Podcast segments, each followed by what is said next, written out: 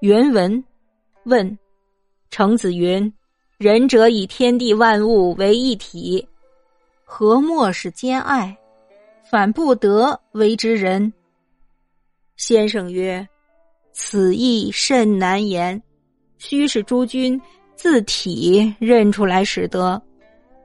人是造化生生不息之理，虽弥漫周遍，无处不是。”然其流行发生一直有个渐，所以生生不息。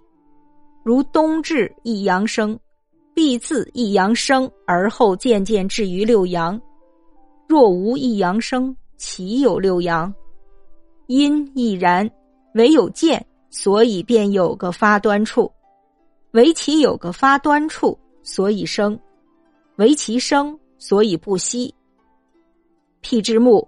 起始抽芽，便是木之生意发端处；抽芽，然后发干，发干，然后生枝生叶，然后是生生不息。若无芽，何以有干有枝叶？能抽芽，必是下面有个根在，有根方生，无根便死。无根何从抽芽？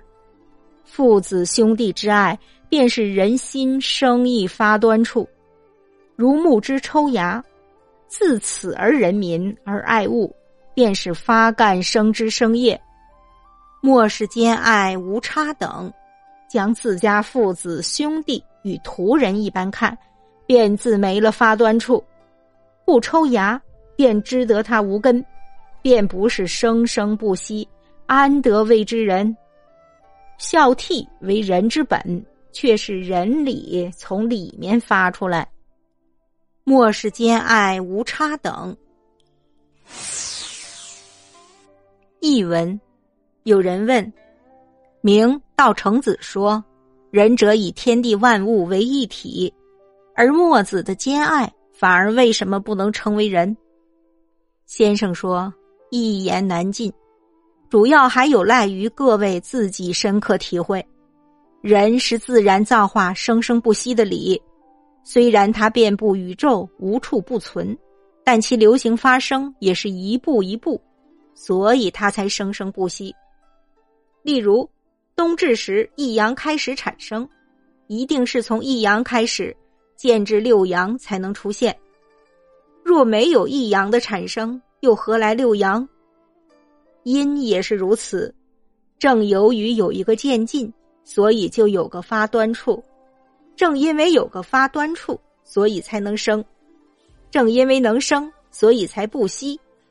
这好比一棵树，树苗发芽就是在树的生长发端处，抽芽后长出树干，有树干后再长出枝叶，然后生生不息。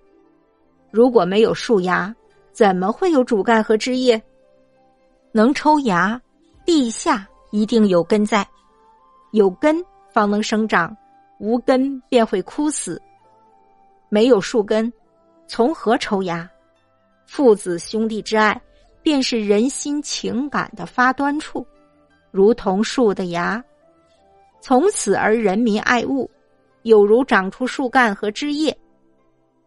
墨子的兼爱是无区别，把自己的父子兄弟与陌生人同等看待。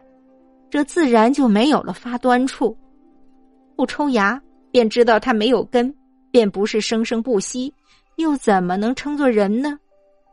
孝悌是人的根本，人礼就是从孝悌中产生出来的。